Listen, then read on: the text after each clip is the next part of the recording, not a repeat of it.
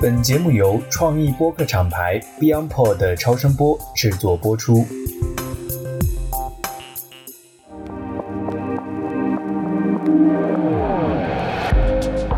大家好，我是直立行走的锤总。我们这期节目呢是。在今年呢，我希望能够推出的一个新系列，所以我也找来了一位非常特别的嘉宾，他叫 Christina。那么这个系列呢叫那片海，然后大家会发现我们用了这个拼音的方式呢，一方面是因为里面含着 AI 这个词，就代表着科技；另外呢，那片海当然讲的就是出海这件事儿。因为在我看来，今天中国品牌和商业的力量走出这片海的限制，然后推向全球，跟以往任何一个时期的中国商业力量的出海都。不太一样啊，因为他接下来应该面对的是文化力量的一种出海，所以这也是我自己非常关注的一个维度。因此，在这个系列里边呢，我跟 Christina 呢会做很多这方面的一些交流。而之所以请她来做嘉宾呢，就是因为她在这些方面有着非常特定的一些经验啊，所以我还是请她来介绍一下自己。听众朋友们，大家好，我是 Christina，我从那片海踏着那片海来的，踏浪而来，踏浪而来。我是一直帮助中国品牌出海，曾经在 OPPO 旗下一加手机做全球公关以及产品营销。之前在美国留学且工作了大概五年嘛，后来踏着那片海就回来了。同时，我也是一名妈妈，然后我也是一名不懂参数的科技爱好者，经常鼓捣一些小的创业项目，以及和小朋友之间根据科技有一些新的尝试和做一些。新的这个实验哈，拿小朋友做实验。目前我也是在运营自己的个人电台，叫 Antibox Fun Tech FM 反核科技频道。这是一档关于科技、创意以及文化以及未来的一些节目。所以今天非常高兴能够做客直立行走，我们来聊一聊那片海。好，所以大家呢，刚才听到这个 Christina 自己的一个介绍，其实我们两个人有一些共性啊。首先，第一就是我们都是为人父母，有自己的孩子，所以就是会对这个孩子的这个教育的这个问题，会有很多的一些焦虑。其实并不是说一定要让他考多少分儿，然后或者怎么样，而是说如何让他为未来做好准备，这是一件事儿。再一个呢，我们俩的共性是在于我们都是比较资深的这个营销从业者。那 Christina 自己呢，不管是跟着一家这样的品牌，还是他自己本身现在也在运作自己的一些这个小型的独立站，所以都是以身践行的在做这个 出海的这个业务。那么，所以我们这个所谓的那片海呢，就是一方面我们想说的是一个具象的海，就是。走出我们的国界，然后让整个的这种商业的视角理解中国的一种商业的力量，这件事情呢，能够有更大的维度。这也是今天中国品牌特别关心的一件事儿。而且我认为呢，就是今天其实中国品牌的出海，比起过往的改革开放几十年来说，有本质性的变化，就在于需要更多的从所谓生产制造的这种产品视角，要转向以文化和意识形态输出的这个品牌视角。所以呢，在这个转变过程中，其实如何理解中国东方和西方的这种文化啊，相互之间的这种交互，以及如何去有效的形成一种认知上的相互理解和渗透，我觉得是很重要的。我们这个那片海的第一期就会围绕马上就要发生的，对中国人来说最重要的这个文化行为就是春节。所以，Christina，这个春节这件事对你来说有什么特别的一些记忆吗？我在一八年的时候，嗯，就我刚刚生完小宝宝，然后。我老公的父母就公公婆婆老飘到了深圳，那个时候我们还住在深圳，老飘到了深圳帮助我们的时候，然后在除夕那一天，我把家里全部打扫了一遍，就是跟小时候一样。然后后来我公公就对我说了一句话，他说：“你是不是非要在除夕这天做完所有的事情？” 然后我说：“我说嗯，是的。”然后他说：“其实我前两天已经把家里的清洁都做过一遍了。”然后我当时说：“我说哦，我知道，我感觉出来了，因为它没有那么脏。但是对我来讲，就是我的习惯，就是需要把所有的清洁全部做一遍。我感觉是我在心里过节是一次，是以这样的形式来过节，要把这个仪式走一遍。对对，这就是那个仪式的感觉。对，这几年感觉春节越来越远了。我就是从一八年开始感觉到春节这件事情变成了大人了，这个春节就变得特别没有意义。”就是成为成年人以后一个重要的标志，就是春节变得没有意义了。因为所有的快乐和所有的春节的意义，好像都在准备的当中。嗯，就是除夕那天可能是达到顶峰，随着春晚的结束，好像春节就过去了。你再没有和小时候一样拜年呐，然后去放鞭炮啊，嗯，然后那些仪式都消失了，嗯，甚至连看春晚这件事情也不再重要的时候，所以春节这个东西就变得没有那么重要了。嗯，倒是这几年我们又开始去做一些关于春节相关的事情，也是在。去实践我小的时候去做了这些，因为有小朋友嘛，所以希望他能够感受到我当年那个感受。第一件事情就是打扫卫生，你知道吗？就是我希望他二十年以后，当他过起春节，第一件事情就是我要把房间打扫一遍。原来是个冬天的劳动节。对，然后就是包括像写福字呀，然后去准备对联呐，包括做饭，就是做年夜饭。嗯，其实你刚才提的这些点啊，就很像我这几年，就是我一定得这个带我孩子。找到一个可以允许放炮的地方啊，然后就想办法能够买到一些这个鞭炮、一些烟花，去这个体会感受一下。就像你说的，对我小时候来说，一个是它有特定的一些仪式流程，就流程很重要。过年一定会走一些特定流程，这些流程在其他的任何节日都不出现。第二呢，就是它是一个很综合化的这种五感的体验。像北方，就是饺子里边是要放一个钱儿的。嗯，对啊，然后你呢能吃到那个钱儿，就今年你就是你这个家里的幸运星。包括要跟着这个奶奶他们一起去祭灶王爷呀，然后然后祭祖先呐，要这个跪拜呀。再有就是在气味上，比如说这种火药味儿，啊，那个对鞭炮，然后没有充分燃烧的那个味道，真的非常的好闻。对吧？然后放完炮之后，那个手上残留的那个花炮的那种火药啊，还有那个包的红纸的那些味道，就是会马上唤起，就说只有这个才是春节全家人的这种状态。如果往大里说，其实是一个文化的延续和传承问题；如果往小了说呢，其实是我们自己的一个对于春节这种重大节日啊，甚至我觉得它是一种标志性的族群的这个节日的一种。维系前段时间就是有一个台湾的一个中学老师，他好像就讲到说这个华夏文化啊，这个中华文化的一个延续传承教育问题，然后就引发了很多的共鸣。大陆的记者也去采访他，他说其实不光是大陆的网友很关心，就我说的这个话引起了大家的一些反响，那还有就是他得到了很多海外的一些网友的这种支持，包括给他寄来了礼物啊等等。所以很有意思的是，所谓中国人或者我们经常说华人，因为你在海外也有很多生活和工作啊，包括学习的经历。华人群体其实是有非常强烈的一种这种根的感觉，就是他总有一些东西是希望能够努力去在自己的身上维系的，而这种维系呢，往往被转化为某种文化符号。所以像春节的那些咱们刚才说的仪式或者行为的这个文化符号，我觉得就是如何在下一代身上能够被。有效的维系，但是事实上，今天可能更多的时候，在现代的这些生活方式啊等等的冲击下，我觉得有时候春节开始变得不是 Spring Festival，而是有点像 Spring Vacation，就是它其实就跟寒假、暑假，就它只是一个假。在这个无区别、无差别的这种情况开始越来越多出现的时候，其实就像你说的，就感觉好像春节离得远了嗯，或者说我们想尽量保留和想抓住的东西变得越来越多了。其实你刚才讲到了那个对于全球华人这个春节的这个符号这个事情嘛，其实我为什么刚刚从一八年开始感觉年味儿就没有了，就春节消失了，是因为在从一三年开始到一八年，基本上都是在国外过了年，然后在国外过年的时候，就是因为他没有假期的，然后我们都还在上课或者还在工作嘛。你越是得不到的东西，你反倒觉得越珍贵，那个年味就越来越重。对于这个在海外，因为你有时差，所以感觉春节是过了两次，而且春节的起点就是从这个春节晚会开始的。我记得当时特别清楚，就是可能有的时候春节我们还要安排课，那基本上早上起来，国内已经是晚上了，嗯，然后正在放春节联欢晚会，然后我们就会打开就开始看。那一刻开始，过年就开始了。嗯，然后下午或者是晚上去上课，上课的时候，老师也会给你发一些，比如说巧克力呀什么的，就告诉大家哦，Happy Chinese New Year，告诉大家新年快乐。然后有一些国外的同学也会来给你祝贺。然后当时在纽约，然后帝国大厦在那一天除夕那天也会亮灯，把那个灯变成番茄炒鸡蛋的颜色，红加黄，红加黄。所以整个街道上面是让你感觉到，虽然那不是你的家乡，虽然那是另外一个地方，但是你的年味是很足的。嗯，尤其是不断在用一些文化行为在提示你，对对对，在提示每一个人。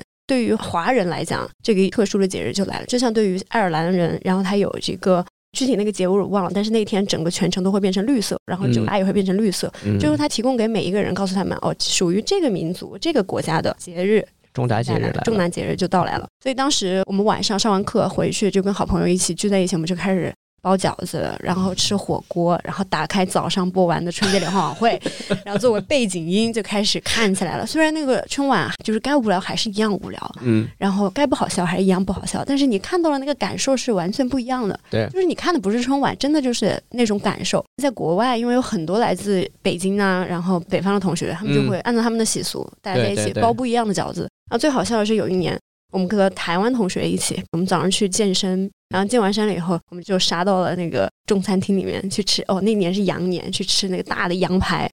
哇，可开心了！就是春节变了另外一个样子。羊年吃羊排，对，有点冲太岁啊。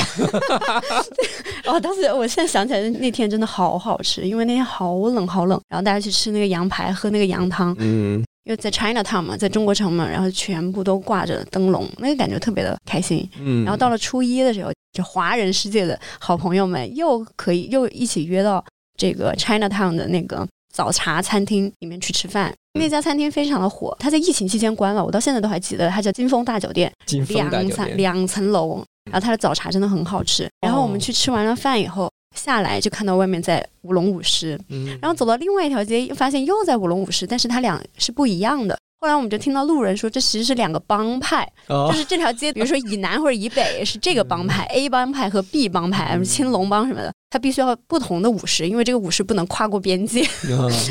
东星和红星，对对对，就特别有意思。就这个是在海外过节的时候，你就会发现很多我们在国内可能已经没有的这些习俗，反倒在过年的时候还会把它就 bring back，还会能够重新感受到，而且感受到了那个年味儿更，我不能说更纯正吧，但是它一定会让你觉得哇，原来过年还是真的是这样过。当然还有放鞭炮、放烟花这些都有。对对对，它反而呢让你进入了一个感觉像是某种文化风俗的一个场景，对就是风俗跟表演其实有很大差异啊。就今天其实在国内的很多地方，我们都变成了一种表演性质的。就当你看表演的时候，你就是一个观众或者游客，那就意味着你是一个客方客体啊，然后他是主方，你只是在围观叫好或者说喝彩，完了之后呢，呃，打卡留念就走了。但事实上，真正的所谓在地文化，就是你的生活，咱们刚刚说的那个生命的根，唤起你强烈共鸣，甚至是一种激动的颤抖啊，或者是浑身有一股暖流等等这样的一些感受的，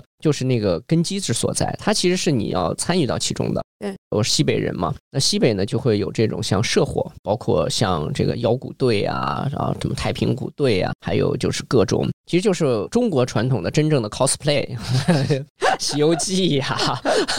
啊，各种各样的，包括说用这种一个金属的一个架子，把这个六七岁的孩子撑在上面，把它固定住，他呢做一个表演，就是中国神话中的童子等等。然后下面这个成年人呢，就用把这个架子呢，其实是固定捆绑在自己身上啊，这样的一种像杂技似的民间杂技式的组合。就这些东西呢，其实两边的人都会跟着他一块儿去往前走。嗯，孩子在这个队伍中穿梭。其实你想跟今天在迪士尼里，对吧？然后大家动不动就拍照的那个 一样的。啊巡游，但是这种东西就是只有在春节，嗯嗯，只有在这一刻，然后你能够去充分的融入这个在地文化。嗯嗯，包括像什么灯会啊等等这些东西，一个小到家庭的一种所谓仪式，打扫卫生、贴春联儿、贴窗花，然后大到一个群体，它的一种这个在地文化。其关键就在这儿，就是所谓的节日，特别像这种带有强烈的民族性、族群性的这种文化象征符号式的节日。这其实就是一种所谓关系的连接，但其实今天本质上，我觉得它的问题是在于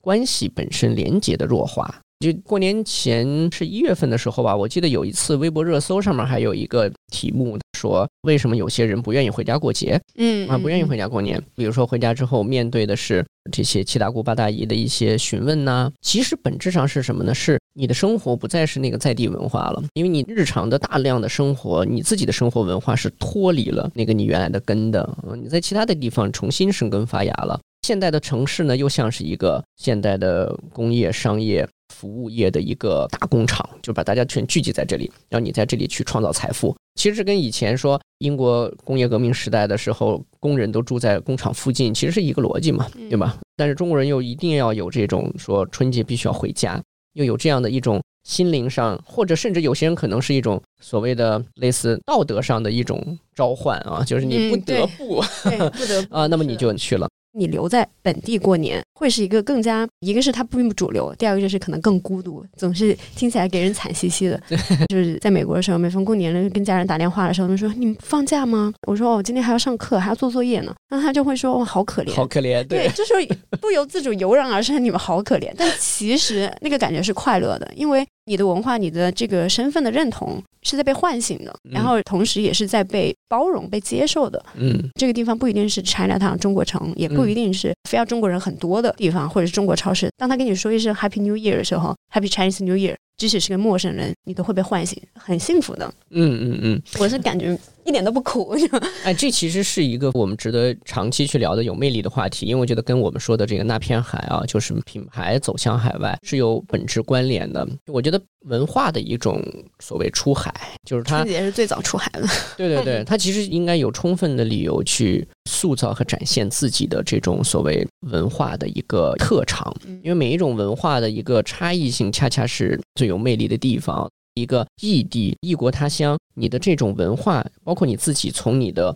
身体生理上的这些特征，再到你的一些时间维度上的这种特征，就是说，在这个时间点才是我们中国的春节，才是华夏的这个春节。在这种前提下，你就自然的有了独特性。他人反而会对你的独特性感到一种欣赏啊，或者说是一种赞赏。当全世界都活成一样的时候，其实人类没有活下去的必要了，就是这个没什么意义嘛，对吧？就以前我看过一些以色列的一个记者吧，他写了本书，他就在讲这个全球化的这个问题。他走访了很多的地方，你就会发现，发达地区站在整个产业链顶端，这些国度人们就从中获取了很多所谓的这种利益。但是那些被攫取的、被攫取了自然资源，甚至被攫取了当地文化的这。这样的地方，其实人们的感受是相对比较痛苦的。应该说，在这种全球化的过程中，单一的这种意识形态想要试图把大家统一化的这个行动，在我看来，其实是越来越显现出这个失败性的。就它不太可能被一种单一的意识形态或者文化所席卷、所左右，跟他生活真正有本质融合的那些东西，才是具备这个根本生命力的。只是在这个过程中呢，你可能会感受到它的某些特征的消失，你会感到有一些，要么是悲伤，要么是感到有一些恐慌啊。就像咱们刚才说的，我们想让孩子继续保有对春节的某种记忆，但是这种努力有可能是。比较徒劳的，可能从孩子自己的感受上来说，他可能本身就不觉得春节有多么大的特殊性，所以他们看春节本身可能就是不像我们曾经有的那些综合的所谓无感体验。春节在他们的心目中就是一种比较平的状态。我采访过我女儿五岁，然后我采访过她，就是因为她很喜欢过圣诞节，因为我们也很喜欢过圣诞节。圣诞节当然跟春节是不一样的啦。它庆祝的东西都是不一样的，嗯，但是它的核心是一样的，就是 family getting together，就是在一起，这是两这两个节日的一个共性，嗯。然后我问我女儿，那这两个节日你是怎么看？她说我更喜欢圣诞节。春节的话，她总是会绕不过去一个东西，就是年兽。你穿红色，你放烟火，都是为了赶跑这个年兽。嗯，所以这个节日的诞生是一种 fear，就源于一种恐惧，然后在一起。关于春节的传统，需要在小朋友身上去，就是或者他需要传承下去的是什么？是这种在一起的感受，还是是一种原来的起源的那个故事？实际上是真的，完全就是因为一种恐惧嘛。所以对于他来讲，从这两个故事开始，他的感知就完全不一样。所以当文化落在一个具体的人、一个个体啊，他自己的感受上的时候呢？要么就来自于你告诉他的一个故事，但这个故事呢，有可能当时代的这种变迁很巨大的时候，这个故事本身变得没有那么强的所谓共鸣感了。嗯，还有一个问题呢，就是像我们小的时候，可能除了故事之外，除了仪式之外的一种生活体验，就这个生活体验只有在春节的时候尤为集中。像以前穿新的衣服，特别是可能是比较昂贵的衣服，嗯，呃，另外呢，就是会吃到一些很特别的东西。当然也包含了家中的一些装饰啊等等，但是随着现在就是你平时日常的这种消费力和消费量已经非常强的能够满足你的时候，你的生活行为本身在春节时候的差异性已经越来越被弱化了。你没有办法通过衣食住行方面的一些东西去强烈的去让它形成差异化。第二件事情呢，就是刚才说的这些仪式又在弱化，因此这就为什么说你说在国外它反而是一个特别强烈的感受啊，它的差异性又被凸显出来了，你的心中对这种差异。又有了强烈的感受和渴望，文化本身的这个魅力就直接就成立起来了。对，其实趋同性就是你刚刚讲一个大的一个意识形态去统治全球，这个本身它是不成立的。一种文化或者是一种背景，当它成为一个社会的一个主流，然后其实从另外一个来讲，是它所造成的这个分裂其实是更大的。我二零一六年时候在美国嘛，嗯，然后那一年特别有意思，刚好是美国大选结束的时候，Donald Trump 和这个 希拉里克林顿有一场非常激烈且分裂的美国大选。对对对然后在这个之后，《纽约时报》就出了一系列的文章，就是关于你如何度过大选后的第一个 Thanksgiving Day。因为感恩节这种其实跟春节它的性质都是一样，都是对对，都是 getting together，就是大家团结在一起，嗯而且尤其是 family members。因为在美国也是很多这人口迁移也非常大，他们也不常见面，所以在嗯这一天他们会 getting together。那因为政治上面的分裂实在太大了，以及造成了整个社会都在面临巨大的分裂，嗯这样的分裂造成了家庭的分裂，就出现了我们现在也会看到的是，就是回家不知道要聊什么，嗯就是因为一部分人他的生活太过于相同，都在本地，都在大城市或者一线、二线城市，但是和自己原本的那个根、那个老家，不管是你的父母也好，还是老家的朋友也好、亲戚也好，他过的是另外一种生活。这样的分裂产生了以后，其实你对你不知道回家要聊什么。对，那在当年有一个更特殊的情况，就是大家会吵架，同一家的人，妈妈投票投给了 Trump，然后女儿投票投给了这个希拉里，甚至就是家里可能我们这一家人投的都是 A，都是 Trump，然后另外一代人投的都是希拉里，在他们围在一起吃饭的时候。团聚的时候，不免的都会去聊到了这个话题，然后大家都会因此来争论，所以就产生了你回家要聊什么。所以当时《纽约时报》特别的贴心，专门去讲这一次的感恩节大家要聊怎么聊天，你怎么聊天不至于吵架，指导一下，一个指导意见，然后另外一个就是刀叉都收起来。拿手撕。对，然后另外一个，在现在这个环境下，美国的家庭具体的家庭，它到底经历了哪一些的分裂？嗯然后第三篇也是我觉得特别有意思的一篇，叫《American Thanksgiving》，讲的就是 Americans come from all places，就是每一个美国人可能来自于不一样的地方。它主要讲的就是移民、二代移民、三代移民，他们从食物当中是怎么融入美国，实现美国梦的同时，他又是怎么保留着自己的根呢？嗯所以他其实能够很明显的感觉出来，《纽约时报》它的一个政治的立场啊，就是它的政治立场就是反 Donald Trump 的嘛。然后他其实是想要去告诉大家，就是整个世界是更加融合，他站在这样的一个立场上面来的。所以那篇文章就是 The American Thanksgiving，就特别像我们现在去讲南北方春节所做的这个风俗习俗，你吃的是什么样子的汤圆，你吃的是什么样子的菜。它的一个叫文化的一个 battle，就是这个 battle 的过程之间是一个融合的过程。他选择了大概有八到十个这样不同来自不同国家的家庭，有从意大利来的，然后也有从古巴来的，还有哥伦比亚来的、墨西哥来的。嗯，因为当时我们都知道，就是 Donald Trump 他的移民政策是非常非常的、变态。非常非常极端的嘛。嗯，他就是说，我们要 build the wall，我们要制造一个墙。对对对对对所以所有人在整个社会都是一个非常紧张的状态，人跟人之间是缺乏信任，人对媒体也是缺乏信任的。然后包括不同的种族、不同的肤色之间。都会面临一个彼此之间，你很害怕你在对面讲的这个人，他的这个底层的政治逻辑或者他底层的思维，就是你应该离开我们的国家，你应该赶紧走，你来抢我的工作的。所以嗯，那个环境是非常的奇特的。对，而且刚好那个时候我是在我刚刚毕业，然后我拿着是学校发的临时工作签证，你必须要在这一年当中去找到一个愿意 sponsor 你的接下来工作签证的一个哦这样机会。然后因为就工签这个事情。它就是一件纯靠幸运，就纯靠运气的，就是靠那个抽签嘛。嗯我老公当时是在准备抽签，然后所以当时大家都是非常焦虑、焦灼，同时也面临着因为 Donald Trump 的上台，所以整个的移民政策也在收紧，你的这个 H1B 就是这个工作签证你会更加的紧张，真的是靠天 靠政治，就是这个运气加持。看你那时候要认识我的话，我就给你送算一算是 送你一个天师符。有道理，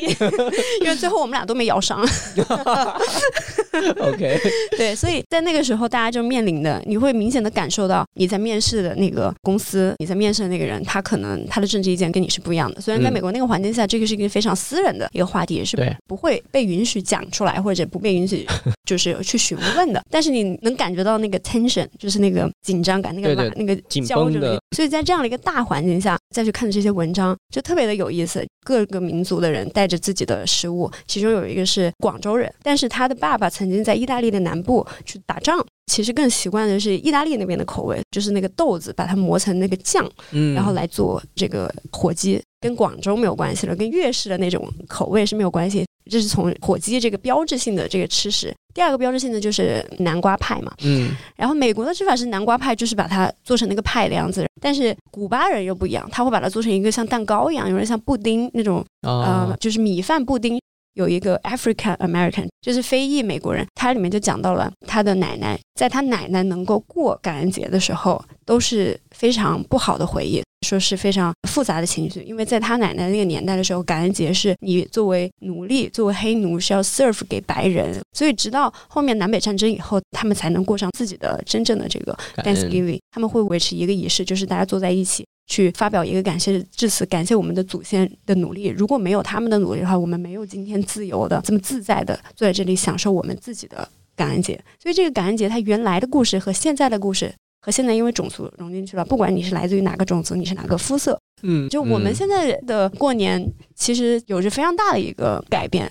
我们的传统小吃可能慢慢也没有了，比如说大家的人坐在一起，你把原来是鱼、鸡、鸭、牛肉。然后猪肉全部都是要上桌的，嗯，可能现在慢慢大家又开始轻食啊，然后。低脂啊，就是很多很多的观念，对对对，很多的观念冲入进来，所以我觉得现在是一个分裂是存在的，在饮食上面是存在，然后在家庭的对话当中也是存在的。继续说刚才那个二零一六年那篇文章里面，然后它里面讲到很多一线城市的城市的年轻人，嗯，不管他是做这个软件工程还是做创业者，他们都不愿意回去。在那一年的感恩节日，他们不想过感恩节了，不想过感恩节，不想回去跟自己的家人过感恩节了。甚至有一对夫妇，他们是本来准备把自己的婚礼在这个佛罗里达举办的，结果后来他们说要移到这个意大利去，就是因为这样，他的奶奶和他的 aunt，他的阿姨，因为他们都是 Trump 的 supporter 支持者，他们就不会来参加自己的婚礼了，你知道吗？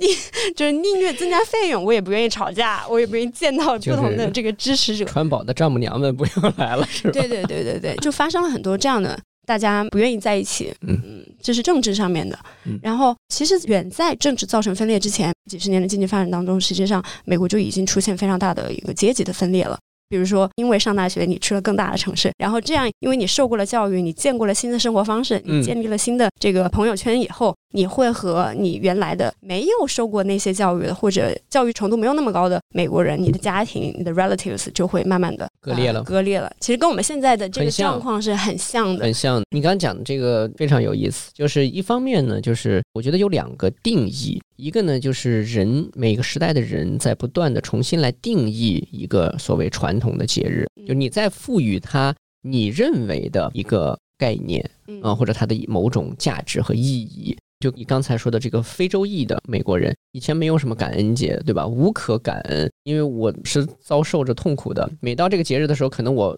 忙得更辛苦、更累，对吧？更惨。所以呢，当今天翻身农奴把歌唱的时候，所以他觉得说我真的发自内心的我想感恩了，我愿意感恩了。所以我觉得回到春节也是如此。就我们今天怎么定义我们自己的春节？你是不是有一个强烈的说对这个文化的一种爱啊，一种就是融入它的这样的一个发自内心的意愿？在这个意愿之下，可能春节的美好才是切实的存在的。你像刚才说的，现在大家在春节的时候，这顿年夜饭一定还是要尽可能的丰盛。对，包括说可能在现在很多人也都是在外面吃年夜饭啊，年夜饭一定要高档，它的这个档次一定要强，就是用这个消费的水准程度去建立咱们刚才说的那个差异感，它一定得跟平常的日子有点不一样，它才能叫春节，对吧？否则的话就那就真的就平了。所以呢，消费的这个高峰得出来。但是呢，在这个时候呢，摆的这一桌子，如果比如说鸡鸭鱼肉都是你已经吃惯的，或者说吃的比较腻的啊，像平时也都是注重健康，其实是不愿意吃的。那这个时候，我觉得就出现一个很有意思的事儿，就是你过这个节呢，其实某种程度上是一种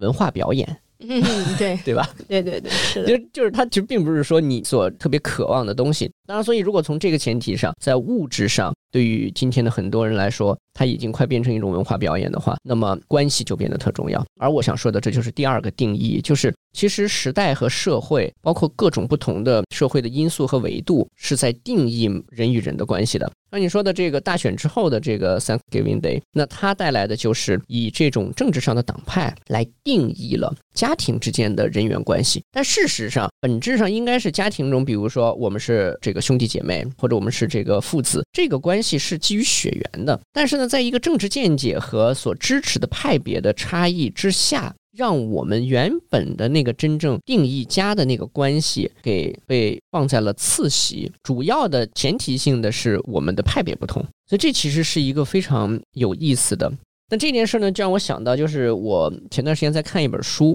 这个也顺便推荐给大家。我觉得是本很好的书，就是他是一个日本的历史学家，而且是位女性历史学家，叫岸本美绪。然后呢，他自己本身很著名的地方，就是他是研究中国的明清史的一位这个大家，就水平是不错的。然后他写了本书，就叫《风俗与历史观》，就讲到我们刚刚说的这个风俗问题。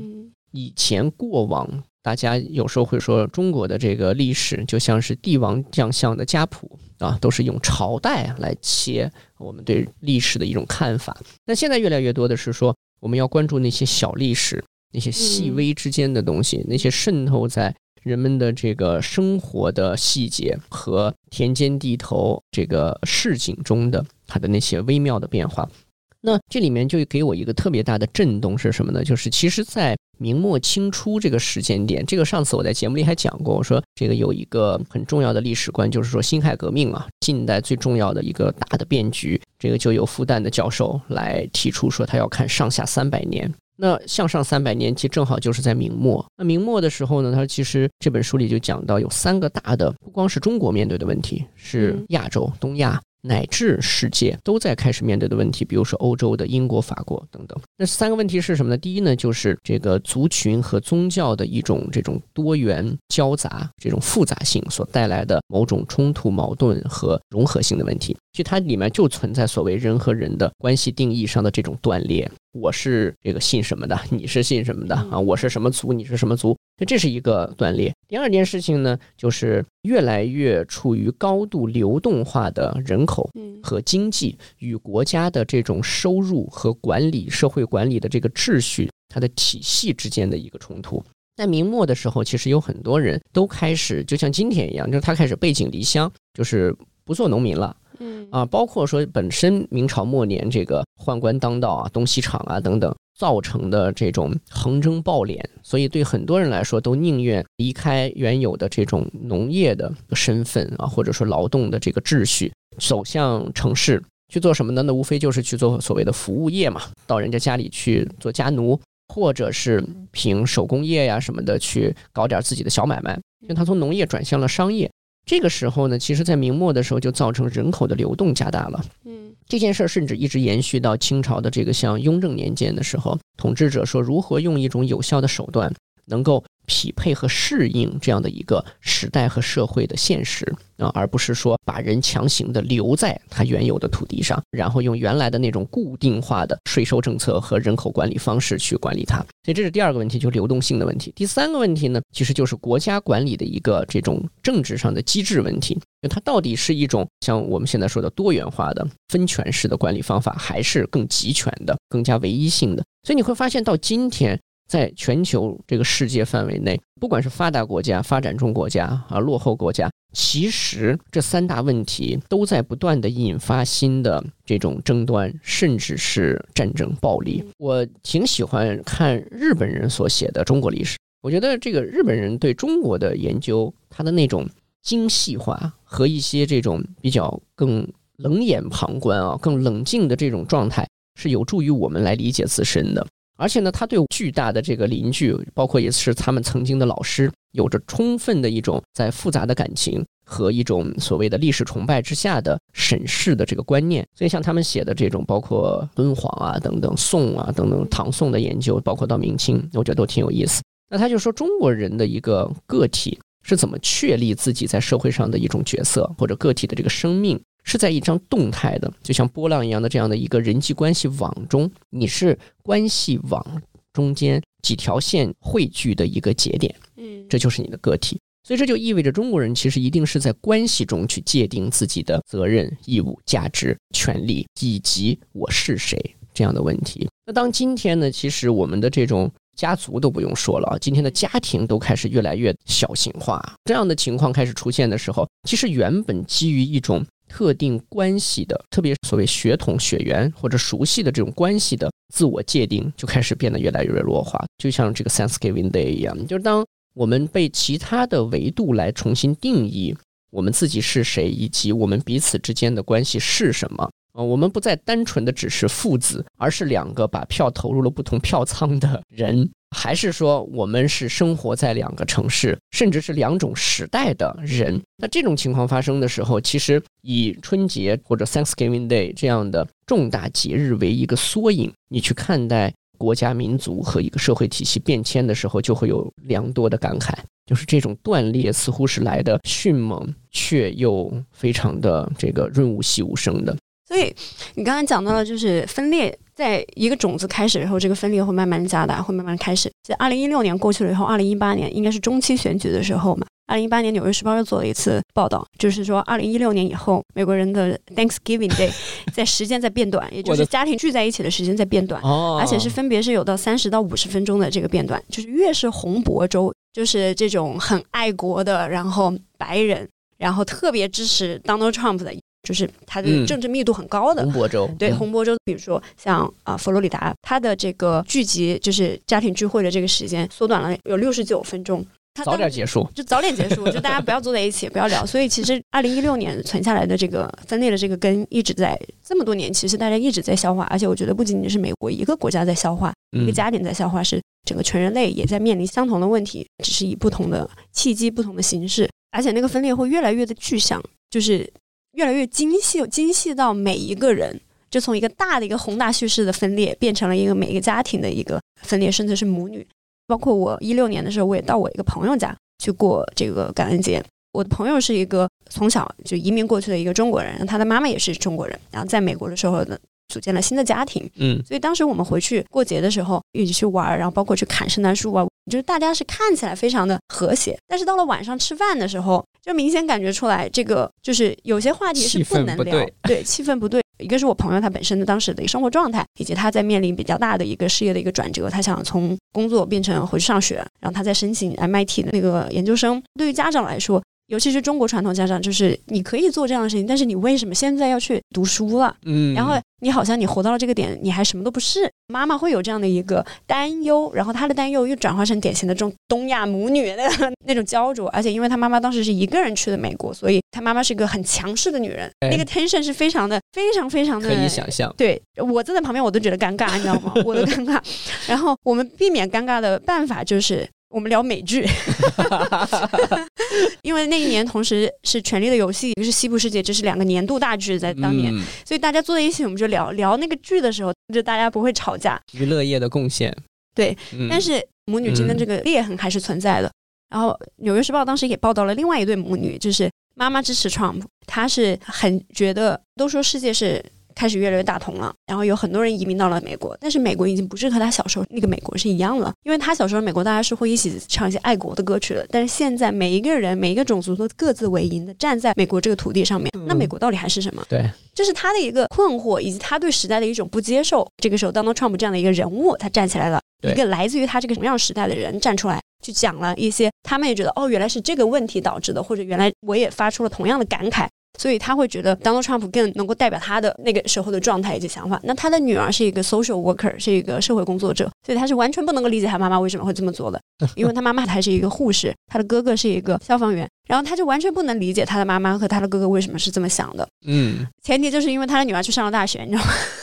就是这个是一个非常重要的一个。他进入到了更多的这种就是精英逻辑。对对对，嗯。然后他们之间就产生了非常大的裂痕，他都不愿意跟他妈妈以及跟他的哥哥讲话了，因为他们一直在他的女儿面前，在他女儿的孩子面前一直在讲政治的一些观点。然后他说他要花很长时间告诉他的孩子为什么仇恨会赢这一次，他都已经在跟他孩子进行这样的沟通。教育的时候，他觉得他的家人给他的孩子、给他未来、给他的家庭生活带来了非常大的困扰。所以他决定，我这一次的这个 Thanksgiving Day 我不要回去了。他的妈妈就是这么说，他说：“即使你不回来，那我也希望你过好你的 Thanksgiving Day，因为不管怎么样，他都不改变我们两个的关系，不改变我爱你。我爱你就是因为我想让你成为你现在想要的样子，不管你支持的是谁。就看起来爱好像解决了很多问题，爱是最后永远的主题，但实际上矛盾还是在那里。所以不然一八年的时候，大家为什么 Thanksgiving Day 的那个聚餐会越变越短？对，爱不能解决所有的问题。对对对，就是事实上来说，大家还是忠实于身体的召唤啊。”啊，用自己的感受来决定说要不要跟这个人再更多的待在一起，是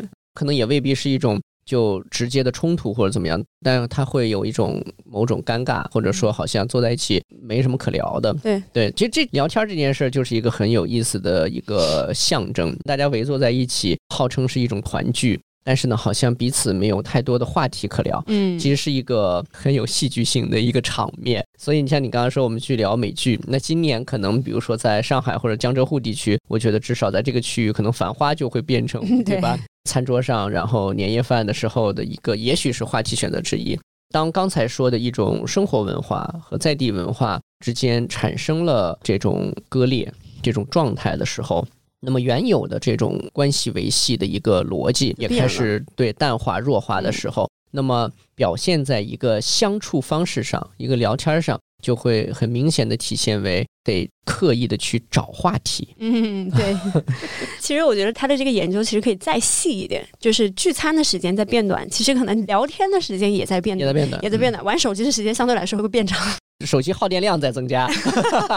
然后这个屏幕打开的时间在增加，然后说的话用了说了多少句，嗯对吧？用的词 可能都在减少。对，是的。我们最好也有一个谁给大家出一下，说过年这个该聊点啥之类的。我们刚好问了 Chat GPT，今年我们已经有了这个人工智能，我们刚好问了一下 Chat GPT，春节的时候能聊什么？因为我觉得这是一个很普世的一个话题，这个聊啥？这是一个非常重要的事情，聊得好，大家可能很开心，对吧？聊得不好，可能就吵起来了。对，这个节就过得就怪怪的。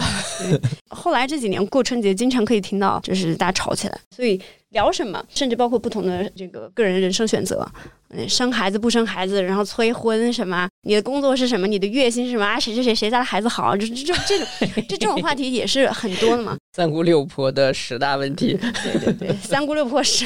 问题。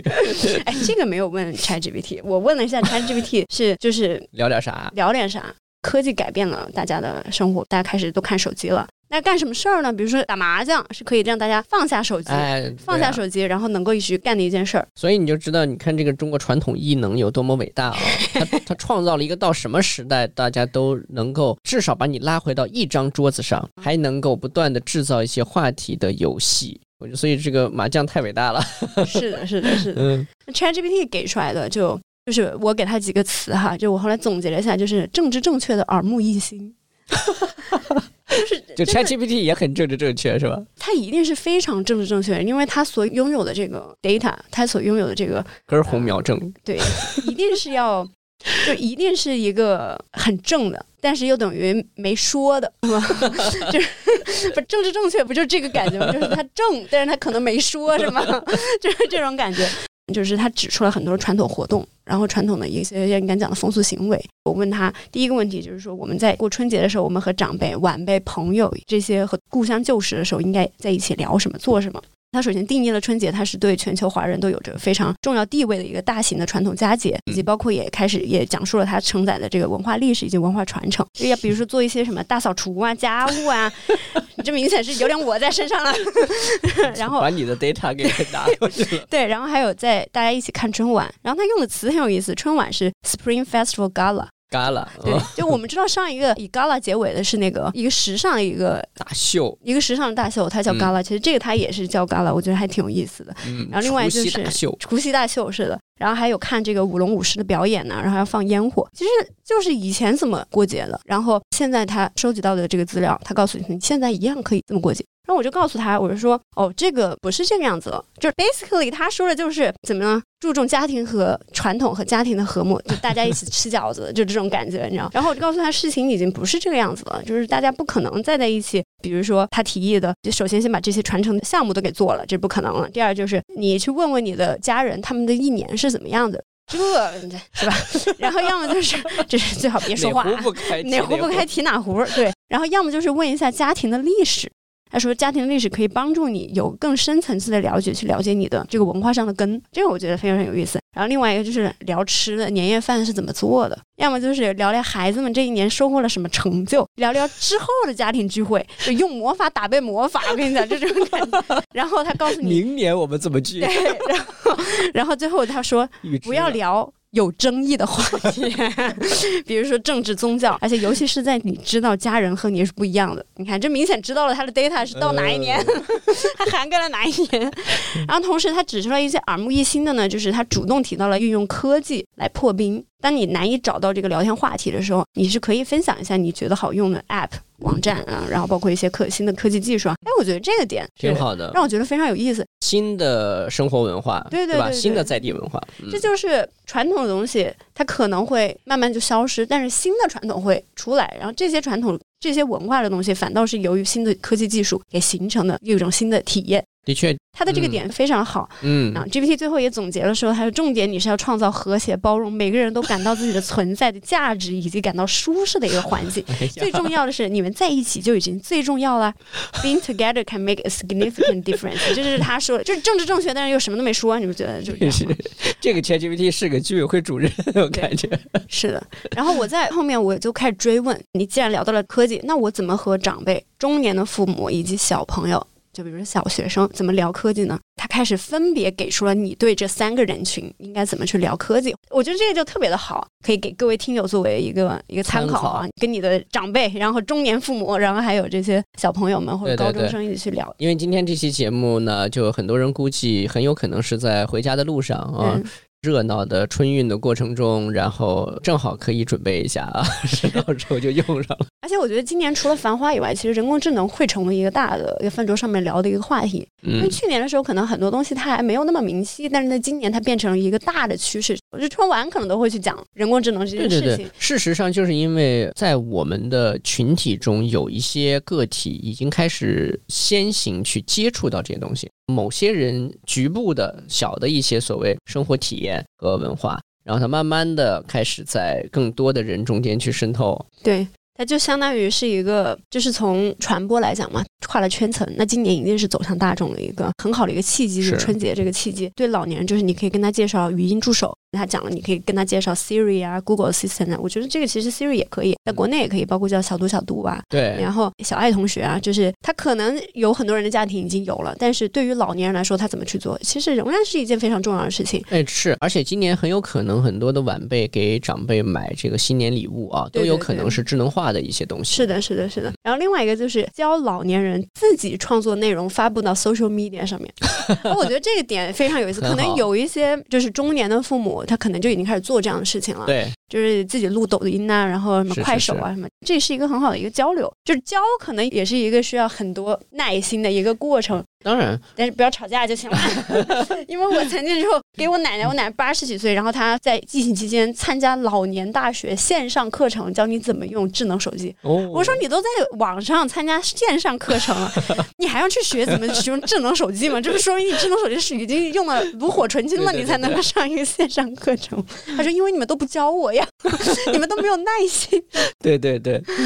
这是对老年人的。然后对于中年父母或者亲戚的，你就可以开始去讲。聊一些智能家居产品，然后包括看剧啊，或者是介绍各种各样不同的这个 streaming service，这个就比较西方了，这个就比较美国那边的文化了。另外就是做菜的 app，就我觉得这个食谱，然后包括还有健身的 app，就是你比如说你去运动啊，然后还有监测睡眠的，然后还有一些教育的 app，更好的追求自己的爱好，就是不一样的视角来告诉我们，哦，原来家人之间是可以这样的，或者个体是可以这样生活的，不管你是在哪一个年龄。这个很有意思啊！之前我在讲周易的哪个卦的时候，其实提到过这个，就是美国的一个这个社会学家，他提出了所谓的前域和后域社会。这是什么？这啥意思？它是比喻的喻啊。其实我们现在就属于典型的前域社会。前域社会的最大的特点就是更年轻的人向老的人去传授生活经验。那在中国的传统社会里边，永远都是爷爷、老爹，对吧？老爸告诉儿子、孙子。你应该怎么活？这个叫后育社会。就为什么会发生逆转？就是因为社会的驱动因素不再是基于历史经验性的，它越来越多的开始依赖于说新的出现的所谓事物和科技或者知识来驱动了这个整个的生活行为和社会发展。其实完成的事情是一样的。你像以前在春节的时候，比如说大人带着孩子去逛个庙会。去这个拜祖先，我教你这套流程仪式，在这个家族的祠堂里边怎么跪，怎么拜，如何要守规矩，对吧？穿衣服穿成什么样，这就是那不就是 prompt 吗？对对呀，指令嘛？这就是指令啊，这就是经验的传达嘛？对吧？那个时候是后于社会，那现在变成前域社会呢，是反过来的，说爷爷我来教你怎么用 A P P，妈你这个有一个减肥的运动的什么的，对吧？啊，用这个就特别好。就是生活经验的传达，其实是一个有效的核心话题，而且它其中表现了一种人对人的某种关怀，嗯嗯，对吧？就是我希望你更好，我知道你需要什么。然后在这种新的所谓像科技啊、什么人工智能啊这些大的社会性、全球性的这样一个热门的话题下，又有很多可以被加持的因素在里边。对，其实大家可以在一个交互过程中，让那个原本越来越缩短的那个共享的时间，嗯可以变长一点儿。其实我觉得我们聊了这么多，不管是春节还是感恩节，真正的魅力价值就在于被叠起来的不同的人，每个人对被叠起来的时间那个时空到底有多少。嗯被叠加起来的时空越多，这个年就过得越有回忆，或者说越像那个年。当你像我们刚才说，它没有任何的叠加，就是自己，那就咱们说好像可怜兮兮的，或者说自己也觉得说好像没什么年味儿。所以我觉得那个重叠性很重要。我们在不管刚才说文化表演还是什么，其实它的目的就是制造我们彼此在生命的时空中的一个重叠性。是的，是的。然后对小学生，他们啊聊的是什么？就是小学生，你可以跟他去玩教育类的游戏。大家最怕就是寒假的时候，小朋友玩游戏玩疯了。对对对就玩到不做作业了，但是游戏一定是绕不过去的，嗯而且游戏可以作为一个 positive 一个积极的一个存在。嗯那它里面就讲到了，一个是创意类的游戏，还有创意类的 app，还有教育类的游戏。比如说，你可以在手机上画画，可以在作曲，然后你可以用 ChatGPT 去写故事，嗯，你可以用一些 AR 的 apps，但是 看起来好像一起开黑啊，就打游戏。虽然看起来是非常玩物丧志的，但实际上在这个过程中，就是你和科技在进行一个 interact 一个交互。那这个嗯交互本身就是我们叠加在一起的那个时间，会创造一些，因为你一个人开开和你跟你的家里人一起打游戏或者玩某一种游戏，那个叠加来的时间就会产生新的一个记忆。对对对，所以后面我在问他，就是包括怎么引入 AI 的对话的时候，ChatGPT 就非常的谦虚，嗯，就很有意思。他说你一定要 highlight 这个人工智能的 limits，它的限定是在哪里，就很有意思。就是说你不要把人工智能就是吹得天花乱坠，像一个外星外来生物要侵占你那样的。比如说，对于小朋友，AI 可以帮助你学习，最棒的一点可以帮你做作业。这 个其实我们去年回老家的时候，就是侄女儿就是说，哦，还有周记没写，不用写了。我说来，我们给你用 ChatGPT 写。然后当时我就拿 ChatGPT 给他写了以后，他就在那里给出了各种各样的 prompt，因为他要修改嘛。嗯刚开始问他说你有什么想写的，你做了什么有意义的事情，他觉得他没有意义，他做的任何事情都没有意义。那我们说这那算了，那就让 ChatGPT 给你编一个吧。我们就让 ChatGPT 给他写了一个你最有意义的一天。写完了以后，他反倒根据 ChatGPT 写的那篇故事，开始给出各种各样的反馈。嗯，在这个反馈过程当中，其实他是有意义的。找到了意义。他找到了那个点，在他看来不特别的东西，但是当他把这些不特别的东西给说出来的时候，反倒让他变成特别了。所以这篇周记最后完全就变成了他想要的那个样子。嗯这些小朋友天然就会跟这些科技产品去互动。对，然后所以 ChatGPT 特别搞笑，他说你可以在家里做一个 workshop，然后和大家一起来那个创造电子窗花、剪纸。大家还可以一起玩一些这种游戏，就英文里面叫 quiz。根据某一个事情，我们来互相出题，就是美国人很喜欢智力问答对对对，还做 quiz night 其实有点像这种桌面游戏一样。啊，对对对，就这种，就这种很简单，但是我们看起来很无聊的，然后嗯反倒最能够把人拉在一起。他给出来这个这个 quiz 的主题是，也可以问一问家里的历史，然后把它输入到 ChatGPT 里面做一个 quiz，让大家来猜一猜家庭的在这段历史当中发生什么。听起来非常的狂野，你知道吗？去年春节，奶奶和谁吵得最凶？谁不停的在问我为什么还没生二胎，对，生二胎好不好，什么什么，就就就这种，太好了。就我觉得这个还其实挺有意思，然后很能够创造一个，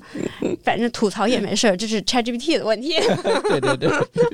对，这就是后来我又回到了这个啊、呃春节这个话题。你讲了那么多的春节的传统，我们应该怎么利用科技的力量，然后来复活这些传统？嗯就我感觉突然一下进入了 ChatGPT 的地盘一样，你知道，它开始疯狂发挥，比如说什么虚拟烟花，然后数字舞龙舞狮、可交互的灯笼，还有用电子福字，然后共享相册，还有一起和 AI 一起编故事。嗯就这个明显感觉到开始进入了数字世界。嗯，我觉得这个在未来的几年以后，它一定会成真的。是啊，我们越来越多的这种生命行为吧，生命的轨迹，这个像 footprint 对吧？它的嗯足迹、印记越来越多的存在于数字世界。那就意味着你大量的行为和所谓的生活文化其实是也被 digitalize，就嗯，对吧？也是在那个数码数字的那个记录中才显现的。那这个时候，当你去回忆，或者说想去挖掘话题，甚至就像你刚刚举的那个例子，我觉得非常的生动，就是你自己回想你的生活，好像没有什么特别强烈的东西啊，但是呢，也许你的数字足迹会通过一个 AI，它体现或者说试图先去编了一些基于你啊嗯又有一定想象空间的东西，然后你看了那个东西之后呢，其实你被启发了。嗯嗯啊，或者你被重新的唤起了，很难讲这件事儿对于所谓人类来说是一个痛苦，是一个悲哀，还是一个幸福？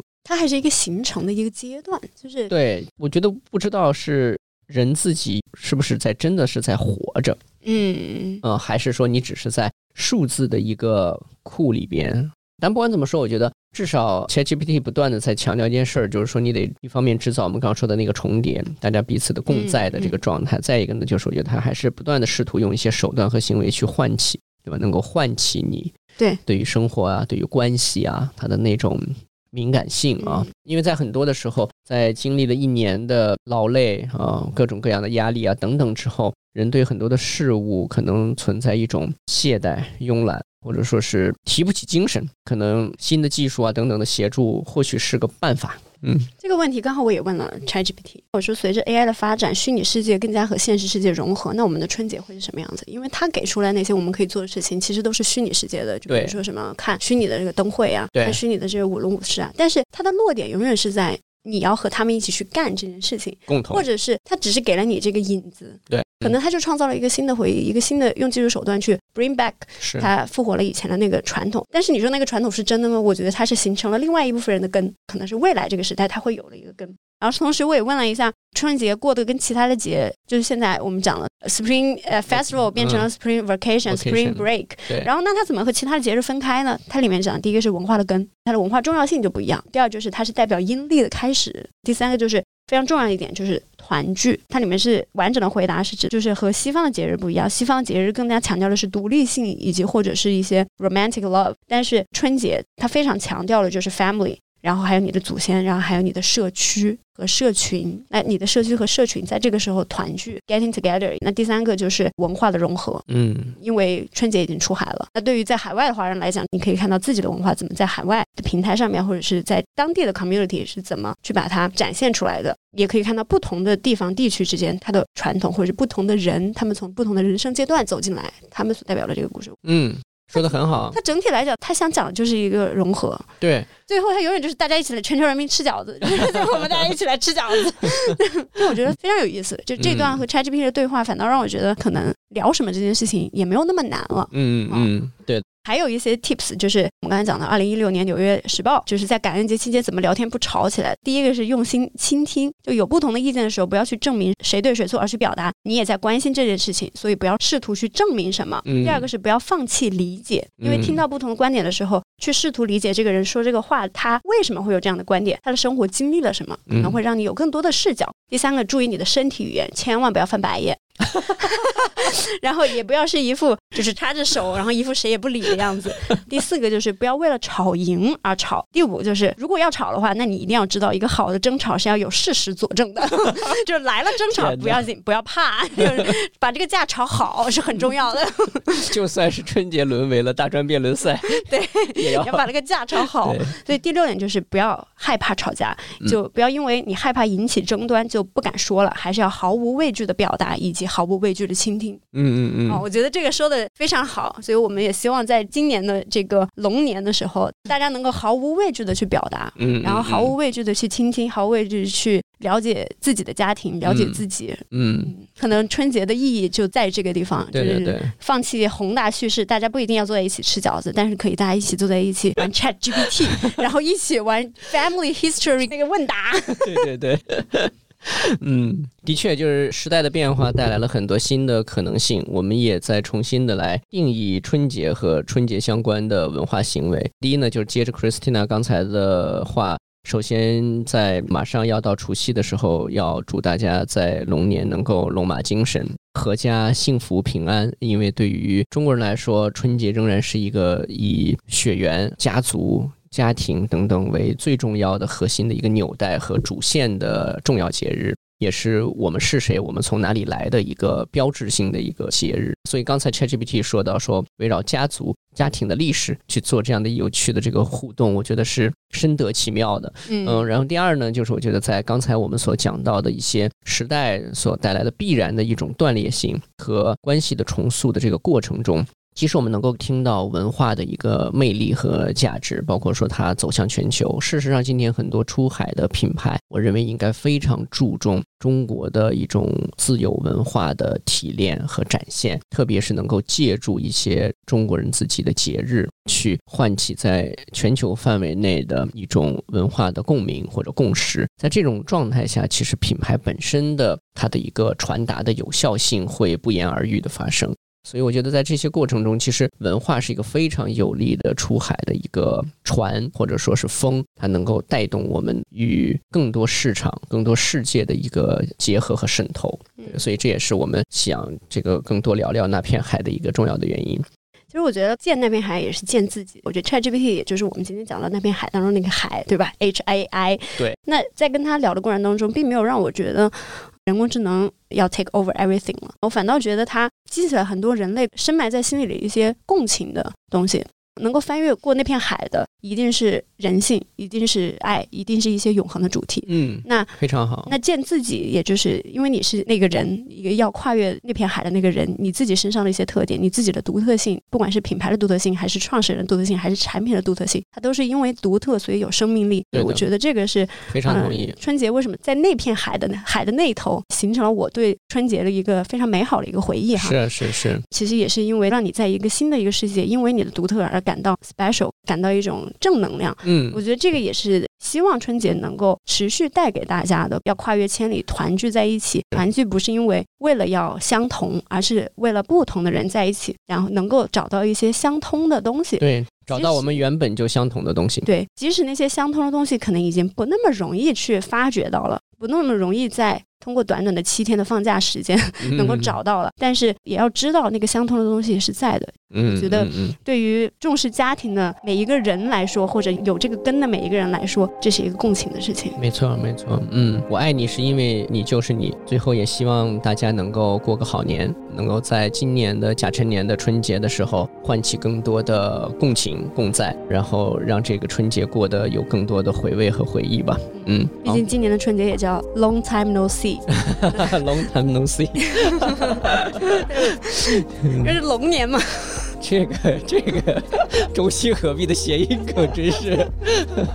嗯，好的。那最后提醒大家，就是直立行走在春节的假期期间呢，还会有两期有趣的节目来更新，所以大家有空的时候啊，喝多酒的时候啊，然后睡醒觉的时候，嗯，这个可以来关注我们的节目。感谢大家，祝大家春节愉快。谢谢大家，嗯，下期见，下期见，嗯，拜拜。